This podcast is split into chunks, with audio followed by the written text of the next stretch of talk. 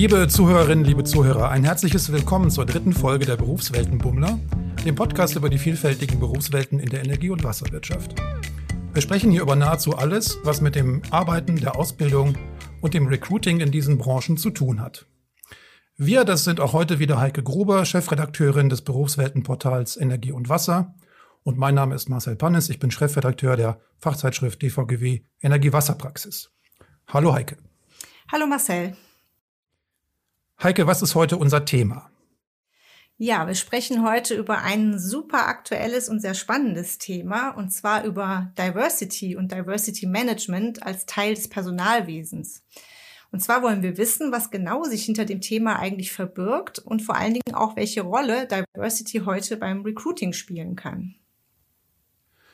Genau, und wir freuen uns sehr, dazu gleich zwei Gäste der Stadtwerke Düsseldorf begrüßen zu können. Bei uns sind Michael Niemitz, Gesundheits- und Diversity Manager des Unternehmens und Melissa Benley, Werkstudentin bei den Stadtwerken Düsseldorf und auf dem Weg zu ihrem Masterabschluss im Bereich Gesundheit und Diversity.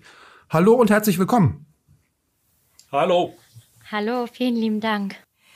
Wir steigen auch direkt ein, Herr Niemitz. Ähm, wenn ich den Begriff Diversity höre, dann fallen mir ehrlich gesagt zuallererst Stichworte wie ja das MWD in Stellenanzeigen ein, Stichwort wie Geschlechtervielfalt. Und ich musste bei der Vorbereitung des Gesprächs auch nochmal an die Diskussion aus dem letzten Sommer denken, als es darum ging, ob die Münchner EM-Arena jetzt in Regenbogenfarben leuchten soll oder nicht.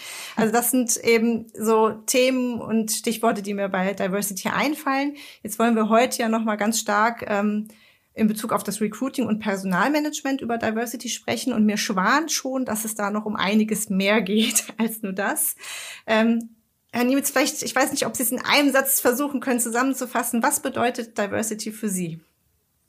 In einem Satz das zusammenzufassen, Frau Gruber, das ist gar nicht mal so einfach. Das heißt, äh, wenn Sie sagen, Mensch, die Regenbogen, äh, wenn die einmal über die komplette Arena gelegt sind, dann kann man bildlich gesprochen auch sagen, Diversity ist auch wirklich so weit wie ein Regenbogen. Wenn man da äh, das Feld aufmacht und drauf guckt, wir können da letztendlich nur sagen, äh, klar, es geht um Vielfalt. Und wenn man dann sagt Vielfalt, über welche Vielfalt reden wir da letztendlich? Ist es zum Beispiel Geschlechtervielfalt? Ist es Vielfalt in, in der Religion? Und wenn man dann so ein bisschen weiter denkt und sagt, okay, äh, wir gehen einfach mal, wir denken uns mal in ein Unternehmen rein. Was heißt denn da Vielfalt? Ähm, oft gucken wir ins Internet oder sonst wohin und dann äh, steht da, ja, wir müssen Quoten erfüllen, wir müssen das eine oder andere äh, erledigen, wir müssen darauf achten, dass wir vielfältig besetzt sind. Und äh, da sind immer die Personen angesprochen. Es geht aber auch um das Thema Vielfalt im Bereich Wissen zum Beispiel, um das Thema äh, Vielfalt in, im Bereich Kompetenzen, Fähigkeiten. Das ist enorm wichtig. Und wenn wir dann später nochmal drauf gucken, was hat das letztendlich auch mit Recruiting zu tun, äh, dann macht sich da ein riesiger Strauß auf, der äh, ja dann mindestens auch so groß ist wie eben halt dieser berühmte Regenbogen, der eigentlich kein Ende hat also was wir damit sagen wollen, Vielfalt ist ein Ding, das lebt, entwickelt sich permanent weiter, ist mit Unternehmenskultur mhm. verbunden und ist ähm, mit der einzigartigen Unternehmenskultur eines jeden einzelnen Unternehmens verbunden. Ähm, das heißt also, es gilt nicht das Gleiche im Maßstab für jedes Unternehmen. Das ist sehr, sehr unterschiedlich. Ja, das fällt mir so spontan zum Thema Vielfalt ein. Ja, Frau Bentley, ähm, Sie nicken und haben gerade eben schon auch schon äh, Ihre Zustimmung geäußert. Ähm, ja. Ich möchte Sie fragen, was hat Sie denn dazu bewogen, äh, ganz generell sich mit dem Thema Diversity zu beschäftigen? Also der Michael hat ja gerade schon ähm, nahegelegt, wie man sich Diversity dann irgendwo auch in der Praxis vorstellen könnte.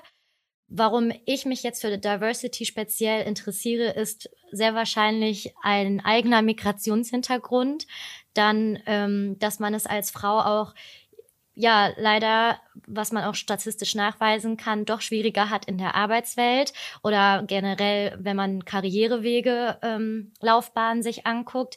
Aber insgesamt brenne ich einfach generell für das Thema Gerechtigkeit ähm, und Chancengleichheit und ja, möchte mich dafür einsetzen und finde, dass das absolut spannend und wichtig ist, und auch immer mehr auf jeden Fall an Wichtigkeit aktuell gewinnt, was man auch an Diskussionen oder Bewegungen äh, sehr deutlich sehen kann.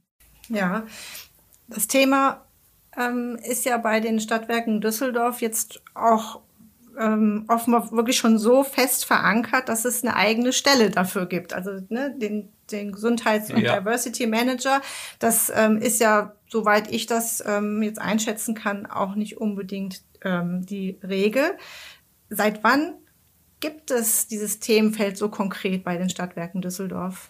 Eingestiegen sind wir 2017, wie das viele Unternehmen auch so machen. Wir haben die Charta der Vielfalt unterschrieben ähm, und haben uns dann zumindest nach außen hin dazu bekannt, dass wir niemanden diskriminieren wollen, dass wir also äh, diskriminierungsfrei letztendlich Arbeiten ermöglichen wollen und äh, signalisieren das auch nach außen. Und dann ist daraus äh, relativ viel entstanden, erstmal in verschiedensten Aktivitäten. Vielleicht kannst du, Melissa, da einsteigen. Genau, also im Herbst 2017 wurde die Charta der Vielfalt unterzeichnet. Da gab es mich noch gar nicht bei den Stadtwerken. Aber ähm, als es mich dann gab, ging es weiter mit Diversity-Tagen. Da haben wir erstmal angefangen, Kolleginnen und Kollegen zu sensibilisieren für das Thema. Was heißt eigentlich Diversity? Weil wir haben ja gerade gesehen, Diversity ist ja so weit gefächert und ist ja so schwierig zu greifen. Da ist eigentlich erstmal die, das, ja, so als Fundament kann man dann sehen, was man so darunter versteht und dass die Kolleginnen und Kollegen auch was mit äh, dem Begriff anfangen können. Und dann ging es wirklich weiter bis hin zu, dass wir gesagt haben, dass sehr viele weiche Themen, auch wie Achtsamkeit, Resilienz, Teamresilienz, ähm, empathische Kommunikation oder generell Kommunikation auch mit dem Thema Diversity zusammenhängen und haben auf unterschiedlichster Art und Weise und Ebenen das Thema aufgegriffen. Wie gesagt, mit den Diversity-Tagen. Äh, wir haben auch Schwerpunkte gelegt auf Familie und Beruf. Wir haben verschiedene Aktionen geplant über die Ferien für äh, Kolleginnen und Kollegen, die Kinder haben, um da auch äh, ja ein bisschen mit unter die Arme zu greifen und Möglichkeiten zu schaffen. Ist jetzt leider wegen Corona letzter Zeit ein bisschen schwieriger, aber davor ging's. Und ja, es sind jede Menge Aktivitäten da gelaufen und äh, wir sind wie viele andere Unternehmen auch vor einem demografischen Wandel. Wir stehen also davor, dass, dass äh, da tatsächlich ein Wechsel stattfinden wird. Man kann wirklich sagen, ein Generationenwechsel. Und wenn wir wissen, äh, das ist dann auch äh, so, so eine Ecke Diversity Management. Ähm, wenn wir wissen, da findet ein demografischer Wandel statt, da gibt's junge Menschen, da gibt's alte Menschen, primär werden junge Menschen ins Unternehmen reinkommen und dann muss man sich als Diversity Management auch so ein bisschen schlau machen. Was werden die möglicherweise erwarten? Äh, wo sind da äh, Wertvorstellungen oder Einstellungen, was wird sich da verändern? Die sagen also, nein, ich möchte äh, zum Beispiel Familienmensch sein. Äh, mir ist es wichtig, in Projekten zu arbeiten. Mir ist es wichtig, sinnvolle äh, Jobs zu machen. Äh, mir ist es nicht so wichtig, dass ich irgendwelche Statussymbole erreiche oder so. Und da müssen sich Unternehmen drauf einstellen. Und äh, das dann zu managen, auch zusammenzuführen, und äh, da dann zum Beispiel alt und jung zusammenzuführen, ohne dass Reibungsverluste oder viele Reibungsverluste entstehen. Oder der Klassiker, äh, Männer und Frauen zusammenzuführen, wenn es zum Beispiel in Richtung Führung geht, äh, was immer noch eine Riesenbaustelle ist in vielen Unternehmen. Ähm, das sind Dinge, die gemanagt werden müssen, die angepackt werden müssen und die auch offen angesprochen werden müssen, äh, damit Veränderungen angetriggert werden können. Ich wollte gerade sagen, also für mich hört sich das auch sehr stark danach an, dass Sie als Diversity Beauftragte, nenne ich das jetzt mal, ähm, ja tatsächlich auch einen gewissen Wandel in den Unternehmen mit begleiten oder jetzt speziell bei Ihnen in den Stadtwerken Düsseldorf begleiten. Also geht es um einen gesellschaftlichen Wandel, es geht um einen Wandel in den Rollenverteilungen, ähm, es geht vielleicht sogar um Wandel der Arbeitswelt, wie wir es jetzt im Moment ganz stark beobachten. Ja, der, der eine tut sich leichter damit mit den neuen digitalen Kommunikationstechnologien umzugehen, der andere nicht. Und sowas stößt ja ein Unternehmen wahrscheinlich durchaus auch immer wieder mal auf, ich nenne es jetzt mal vor, ja, Gegenwehr, ja, weil man eben seine Arbeit verändern muss oder sich auf Neues einlassen muss. Sehen Sie sich da auch so als Vermittler zwischen unterschiedlichen, ähm, ja, oder zwischen Tradition und Moderne?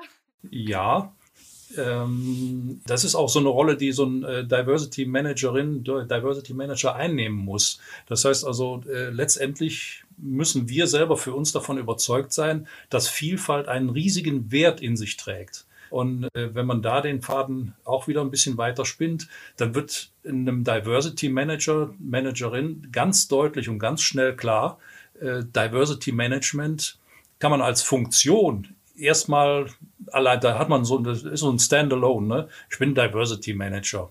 Ähm, wenn man aber guckt, was da alles dranhängt, äh, dann ist man ganz schnell dabei, dass man das niemals alleine hinkriegt. Da braucht's äh, die Kooperation, die Kommunikation mit der Personalentwicklung, mit dem Recruiting, mit den Businesspartnern, mit den Führungskräften. Äh, letztendlich sind alle da in der Verantwortung und die Kunst, äh, Kunst, um Gottes Willen, äh, Diversity Management muss gucken, wie wird da was, wo so zusammengeführt, ähm, dass Vielfalt im Unternehmen so gestaltet wird, dass letztendlich auch im im besten Fall ein Gewinn hinten bei rauskommt, monetär oder äh, dann auch in der Wirkung nach außen, äh, wenn es ums Recruiting geht oder so. Und das ist eine Mammutaufgabe. Deswegen Diversity Manager, super Job, ja, kann man aber tatsächlich nicht alleine machen. Also ich nehme das auch so wahr, dass Diversity auch davon lebt, dass man interdisziplinär arbeitet und gerade wurde ja auch die Unternehmenskultur beispielsweise benannt. Dahingehend hat man dann auch unterschiedlichste Projekte, ähm, Themen wie Talentmanagement, wie Fehlerkultur ähm, oder auch, dass man reingeht in Führungskräftegruppen und auch da nochmal sensibilisiert und ins Gespräch geht ähm, hinsichtlich Diversity, was dann aber auch, und das ist eigentlich mit das Wichtigste, was denn die Führungskräfte da auch brauchen. Also wir dürfen nicht vergessen, ja, top-down und bottom-up, aber solch ein Thema wie Diversity muss eigentlich auch von Top-Down kommen. Also man braucht die Unterstützung und die Rückenstärkung von oben, von dem Vorstand, von den Führungskräften, weil wir diese ähm, Rahmen brauchen. Wir brauchen den Raum, wo man sich dann aber auch entfalten kann, darf und soll. Und das geht natürlich dann wiederum nur gemeinsam. Aber deswegen ist es auch ganz wichtig, wer gestaltet was und wer gestaltet mit. Also die Teilhabe am Ende, also dass man da wirklich drauf achtet, dass Mitarbeiterinnen und Mitarbeiter am Ende, wenn es dann wirklich in der Umsetzung drauf ankommt, partizipativ mit dabei sind. Anders geht's nicht. Ja. Ähm, ich möchte das Stichwort Gewinn, das Sie eben äh, erwähnt haben, Herr Niemitz, mal aufnehmen. Ja. Und ähm, mal eine provokative oder eine etwas provokative Frage stellen, die ja gerne in Unternehmen ja. äh, auch Thema ist. Und zwar, äh, inwieweit lässt sich denn ähm, der Erfolg solcher entsprechender Diversity-Maßnahmen innerhalb des Managements überhaupt messen? Ähm, sagen wir einfach mal so als Einstieg, ähm, Maßnahmen, die in Diversity einzahlen, also in Vielfalt einzahlen, in das Miteinander einzahlen. Äh, da kann man Parallelen auch zum Gesundheitsmanagement zum Beispiel ziehen. Das sind Maßnahmen, die entfalten ihre Wirkung mit einer gewissen Zeitverzögerung. Das heißt also, wenn wir heute antriggern, dass wir Menschen sensibilisieren dafür, dass der Umgang miteinander super ist, dass es gut funktioniert, wird das eine Wirkung entfalten, äh, in zwei, drei, vier, fünf Jahren. Und so ist es auch bei vielen anderen Dingen. Es, äh, die, auf der Zeitschiene wird der Erfolg zu erkennen sein. Und äh, insofern, es gibt Studien, ähm, wenn Diversity Management in Unternehmen funktioniert, dann steigt tatsächlich der Börsenwert äh, der Unternehmen. Das ist untersucht worden, das ist so. Und äh, es sind aber nicht wirklich Begründungen dafür gefunden worden, warum das so ist. Und äh, möglicherweise liegt es daran, äh, dass äh, wenn man als Unternehmen an die Öffentlichkeit geht und sagt, okay, wir kümmern uns um unsere äh, Kolleginnen und Kollegen, wir kümmern uns um die Belegschaften, äh, wir möchten uns vielfältig aufstellen, wir möchten ein Spiegel der Gesellschaft sein, ein Spiegel unserer Kunden letztendlich auch. Und ähm, das heißt, äh, in der Kundenkommunikation, wenn wir da vielfältig besetzt sind, äh, wenn wir äh, die, die Gesellschaft an sich mit Migrationshintergrund, ohne Migrationshintergrund, Männer, Frauen, Bisexuelle, Homosexuelle, was auch immer, wenn wir das im Unternehmen spiegeln und nach außen hin signalisieren, Mensch, ihr seid alle bei uns willkommen, dann haben wir vielleicht auch eine Chance, in dem umkämpften Fachkräftemarkt ja die, die Beschäftigungsreserven zu aktivieren. Ich habe heute Morgen schon mal mit der Melissa darüber diskutiert, Beschäftigungsreserve, ja. das ist ja ein, ein brutales Wort ähm, ich habe kein anderes da gefunden und äh, mit Beschäftigungsreserve, äh, damit, äh, da wird tatsächlich noch besetzt. Das ist ganz große Klammer, äh, nicht mein Gedanke, aber dahinter äh, verbergen sich Migrations, äh, Menschen mit Migrationshintergrund, dahinter verbergen sich riesige Gruppen von Frauen, die lange aus den Jobs raus sind. Und äh, da ist Beschäftigungsreserve ein, ein ganz übler Begriff. Also äh, bitte nicht weiter benutzen irgendwo, äh, wenn es jemand hört.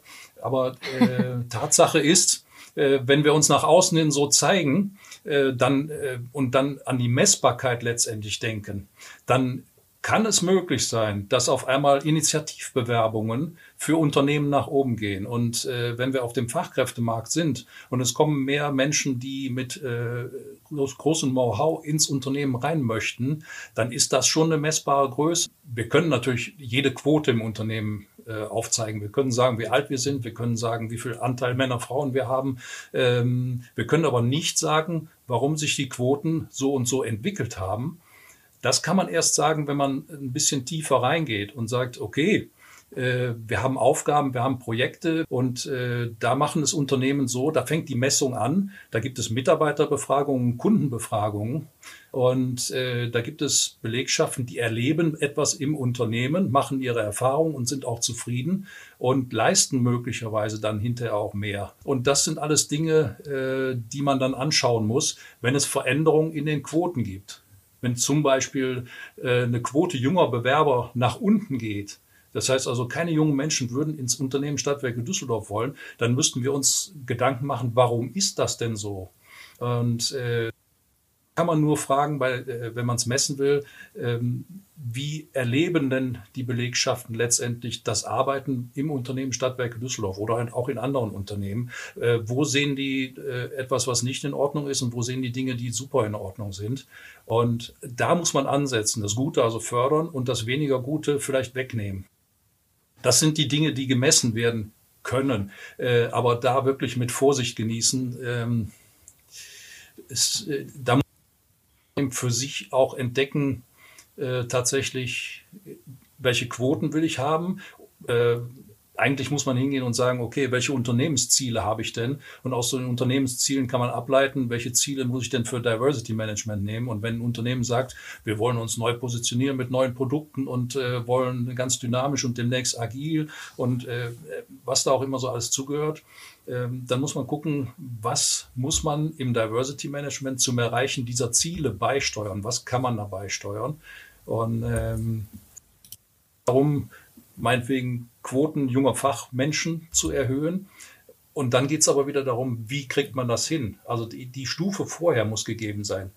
Wenn ich gute Projekte mache, dann muss ich äh, das Erleben der Arbeit so diverse vielfältig und auch gesund machen, äh, dass Menschen tatsächlich kommen wollen. Und bleiben wollen. Und äh, da geht es drum. Wie war das denn bei Ihnen, Frau ähm, Benli, als Sie zu den Stadtwerken Düsseldorf gekommen sind? Ich weiß jetzt nicht genau, seit wann Sie dort sind, aber hat das für Sie eine Rolle gespielt? Haben Sie das schon wahrgenommen, als Sie als sich da beworben haben? Also ich bin seit dreieinhalb Jahren dabei und ich hatte ein wirklich ganz anderes und falsches Bild. Aber ich muss wirklich sagen, dass ich mich total geirrt habe, dass da ein so hilfsbereites, offenes, freundliches Miteinander herrscht und dass wir uns jetzt auch innerhalb dieser dreieinhalb Jahre ähm, sehr verjüngt haben. Also beziehungsweise was heißt sehr? Man kann es auf jeden Fall sehen, also sichtlich verjüngt haben, auch wenn man jetzt durch die Flure läuft.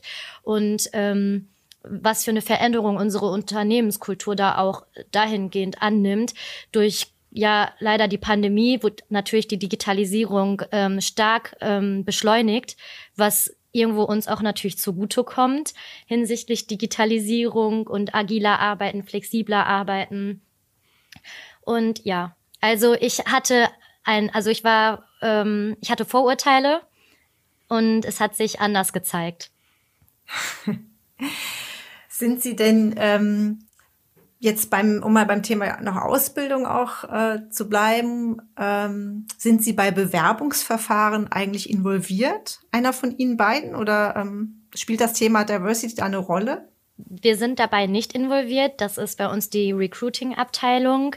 Ähm, falls es da Rückfragen zu gibt, dann können die sich natürlich jederzeit an uns wenden. Wir haben natürlich auch noch eine Kollegin, die sich äh, besonders mit den Rechten der Menschen auseinandersetzt, die da auch stetig zur Verfügung steht für das Recruiting-Team. Aber dadurch, dass wir alle insgesamt im Personalbereich arbeiten, geht das schon, kann ich sagen, mehr oder weniger aus einer Hand. Also wir arbeiten da schon in eine Richtung hin zusammen. Das ja. ist wieder auch so ein Hinweis in die Richtung, ähm, Diversity Management kann man nicht alleine machen. Nee. Und äh, natürlich. Wir hätten gar keine äh, Zeit.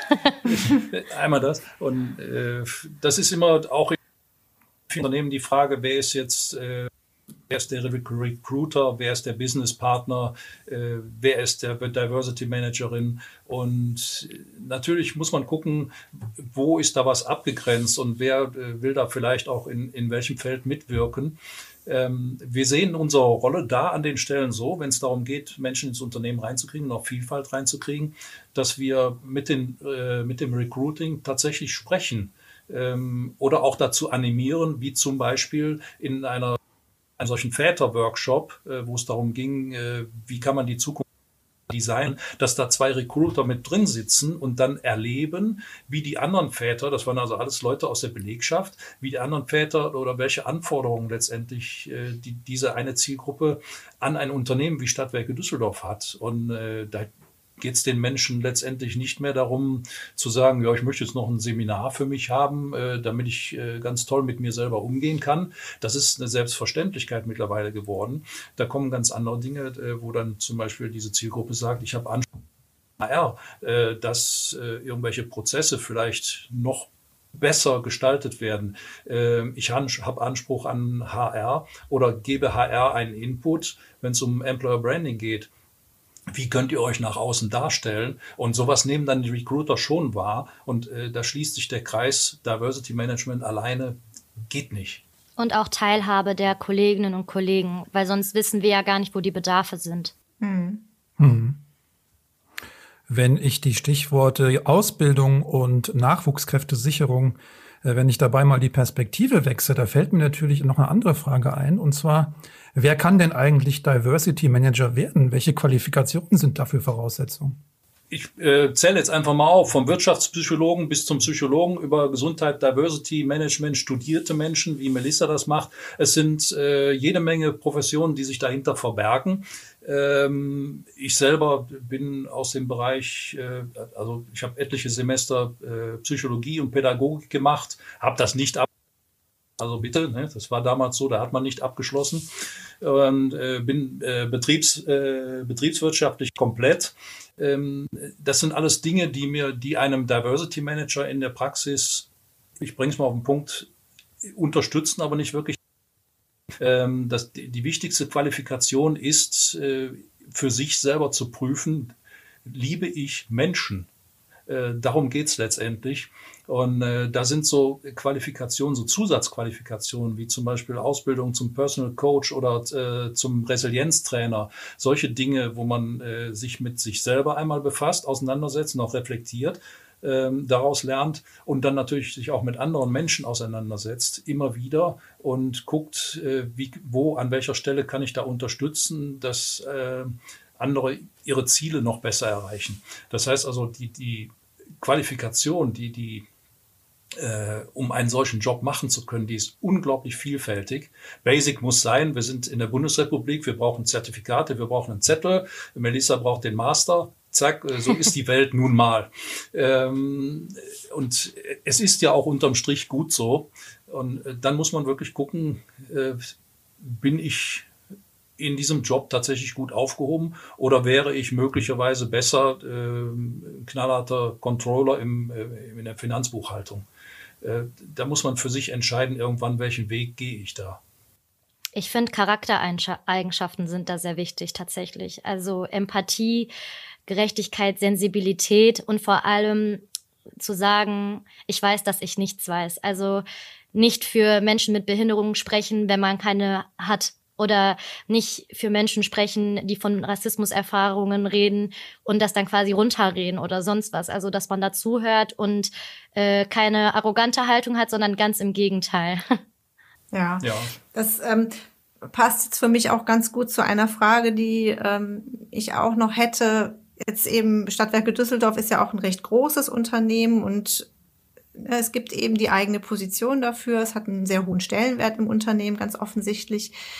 Was raten Sie denn kleineren Unternehmen, die vielleicht jetzt nicht direkt einen Diversity Manager einstellen können? Ähm, wie, also warum sollten aber auch kleinere Unternehmen sich mit dem Thema befassen und ähm, wie kann man es angehen? Also ist es eher eine Sache der Geschäftsführung oder ja, wie hätten Sie Tipps?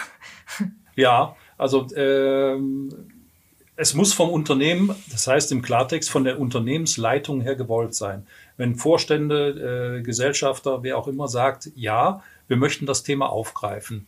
Und äh, wenn es denn so ist und eine Legitimation da ist und äh, es wird jemand, wie es in vielen Unternehmen ist, äh, dazu auserkoren, der kriegt dann so ein, äh, die Bitte, äh, kümmere dich doch mal um Diversity Management. So startet das oft in Unternehmen.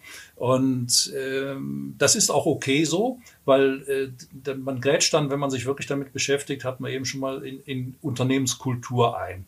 Und äh, die Kunst ist es dann letztendlich zu schauen, ähm, welche Unternehmensziele sind da, was kann ich als Diversity Manager beisteuern. Und eine Idee von mir ist, wenn es äh, das sind Dinge, die über Jahre wachsen. Das passiert nicht von heute auf morgen. Wir machen jetzt Diversity Management in Perfektion. Das geht nicht. Ähm, was aber ein Diversity Manager dann machen kann äh, oder auch sollte, ist immer ein kleines bisschen mehr tun als das, was letztendlich gefordert ist. Weil dann kommt ein Drive rein, dann kommt Entwicklung rein. Äh, dann, äh, es, es gehört auch dazu, dann den einen oder anderen Widerstand zu brechen. Aber da tatsächlich immer ein bisschen mehr zu tun, als äh, tatsächlich gefordert ist Stichwort, ich hätte gerne die Quoten und so, damit wir die im Geschäftsbericht veröffentlichen können. Okay, ähm, hier sind die Quoten. Ähm, aber was bedeutet das für uns? Also immer so ein paar Sätze mit dazu liefern und Entwicklungsmöglichkeiten aufzeigen, dass also äh, die Unternehmensleitung äh, ja letztendlich auch den Nutzen erkennt. Äh, dass also nicht nur so ein Plakat da ist, wir haben die Charta jetzt unterschrieben, sondern äh, dass ein Nutzen wirklich sich daraus entwickeln kann daraus entstehen kann. Bis hin zu, äh, ja, äh, bis hin ins Marketing, äh, dass also möglicherweise Menschen die Kaufentscheidung für ein Produkt, bei uns Strom, Wasser, Gas und so weiter, äh, Kaufentscheidung aber für Stadtwerke Düsseldorf treffen äh, und nicht für andere, weil bis in die Außenwelt eben halt bekannt wird, eh, die kümmern sich tatsächlich um gesellschaftliche Probleme und gucken, dass das im Unternehmen parallel läuft. Und äh, das meine ich, Diversity Management anfangen in Unternehmen. Guckt die Unternehmensziele an, äh, guckt, was, welche Ziele könnt ihr fürs Diversity Management daraus ableiten. Nehmt euch kleine Dinger vor und macht dann in diesen kleinen Dingern immer einen kleinen Tick mehr, als gefordert ist. Und dann entsteht wirklich was in Unternehmen dann, dann wird darüber diskutiert und dann passiert was, auch in den Köpfen der kompletten Belegschaften. Mhm. Das ist mein Tipp, äh, also unser Tipp wirklich für äh, Unternehmen, die sagen, Mensch, äh, wir möchten da mal einsteigen. Das finde ich war schon fast ein total schönes Schlusswort unserer Runde. Ich hatte mir noch eine Sache aufgehoben. Vielleicht würde das jetzt das Ganze nochmal wirklich abschließen. Ähm, ich würde gerne zum Schluss einen, ja, im weitesten Sinne Kollegen von Ihnen zitieren, der hat auf LinkedIn etwas gepostet, was mir sehr gut gefallen hat. Und ähm, an der Stelle unbekannte Grüße an Tobias Marschner von E.ON Energie Deutschland. Er hat nämlich geschrieben, das größte Big Ticket ist die Vielfalt der Menschen in unserem Unternehmen. Der Schlüssel zum Erfolg ist Diversity im Recruiting. Und deswegen vielleicht an Sie beide nochmal abschließend die Frage, ist Diversity das, was gerade auch Unternehmen der Energie- und Wasserwirtschaft ja wirklich helfen kann, heute im Wettbewerb um Nachwuchskräfte zu bestehen? Eindeutig ja. Äh, warum eindeutig ja? Äh, gehen wir 20 Minuten zurück. Das Statement von Melissa. Ähm, wie bin ich ins Unternehmen? Mit welchen Gedanken bin ich letztendlich da reingekommen? Und ähm, das eine oder andere hat sich dann zerstreut. Gott sei Dank ist es so.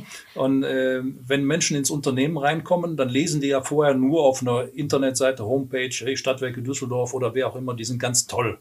Äh, wir machen alles. Und dann kommen die ins Unternehmen rein und äh, machen da ihre Erfahrungen und entscheiden irgendwann darüber, bin ich zufrieden äh, mit dem, was da stattfindet, ja oder nein.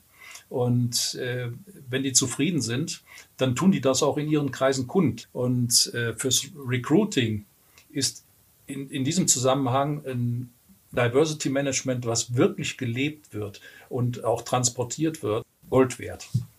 Ich würde auch sagen, auf jeden Fall ja, vor allem, weil je vielfältiger man ist, desto vielfältigere Ideen hat man und kreativer ist man und dadurch kann man auch Innovationen viel besser und schneller ähm, anstoßen und ähm, umsetzen. Und das ist ja das, worum es aktuell geht, Arbeit 4.0. Ähm, die Arbeitswelt wird immer schneller, immer komplexer, immer dynamischer, dass man da standhalten kann. Und das geht nicht, wenn da eine homogene Gruppe sitzt. Also deswegen Vielfalt auf jeden Fall ja ein, ein Wermutstropfen möchte ich noch da reingießen. Es äh, kommt ja immer wieder mal so vor, äh, dass gesagt wird, Mensch, äh, wir brauchen für unser junges, dynamisches äh, Forschungsentwicklungsteam äh, ein paar junge, dynamische, neue Menschen. Und ähm, ich, ich nenne das immer Silo-Denken letztendlich. Das heißt also, äh, man will wirklich was Gutes tun und sagt, äh, Weiterentwicklung ist da und äh, wir müssen äh, uns neu aufstellen und brauchen dafür junge Leute und und und. Und äh, die Kombination von Vielfalt, die geht dann irgendwo in Teilbereichen, in Verantwortungsbereichen, äh, das beobachte ich an, in anderen Unternehmen, geht da wirklich den Bach runter, äh, weil eben halt halt diese Kreativität möglicherweise, die Melissa auch gerade angesprochen hat, verloren geht, dass altes Wissen auf Neues trifft, dass Erfahrung auf neue Ideen trifft. Das ist auch Vielfalt. Ja, also ich glaube, ähm, es ist auf jeden Fall ganz klar und eindeutig, dass ähm, ja das Thema doch sehr gut mit den Regenbogenfarben zu beschreiben ist, äh, weil es eben unglaublich ja bunt und bunt und breit gefächert ist. Ähm, ich fand es total spannend, was Sie erzählt haben. Vielen, vielen Dank, dass Sie sich die Zeit genommen haben heute für uns, ähm, dass wir zumindest ein bisschen in dieses Thema einsteigen konnten. Die halbe Stunde ist, wie gesagt, immer super schnell rum. Ähm, ja, ganz, ganz toll. Vielen herzlichen Dank. Vielen Dank für die Einladung. Ich glaube, wir hätten noch zwei Stunden weiter sprechen können. es wird noch so viel nicht gesagt. Ähm, es war sehr interessant. Vielen, vielen Dank auch. Von meiner Seite auch. Vielleicht ähm, ist das aber jetzt auch direkt ein guter Übergang, äh, das Thema nochmal weiter zu dis diskutieren. Wie immer möchten wir auch Sie, liebe Zuh Zuhörerinnen und Zuhörer, gerne einladen, sich weiter mit uns auszutauschen. Äh, wir sind alle auf LinkedIn unterwegs. Wir haben dort ja auch unsere Gruppe zum Thema Recruiting und Personalmanagement. Da darf auch gerne noch ein bisschen mehr Leben reinkommen. Also vielleicht können wir da noch etwas weiter über dieses Thema miteinander äh, sprechen. Und den Link zu dieser Gruppe gibt's dann auch wieder auf der Folgenseite dieser Podcast-Episode. Ja, ganz genau. Und natürlich animieren wir Sie auch wieder auf dem Berufsweltenportal Energie und Wasser oder der Webseite der DVGW Energie-Wasserpraxis vorbeizuschauen. Auch dort finden Sie weitere lesenswerte Beiträge und Inhalte. Wir danken Ihnen an dieser Stelle fürs Zuhören und sagen Ciao, Servus und bis zum nächsten Mal. Bleiben Sie heiter und gelassen. Tschüss. Tschüss.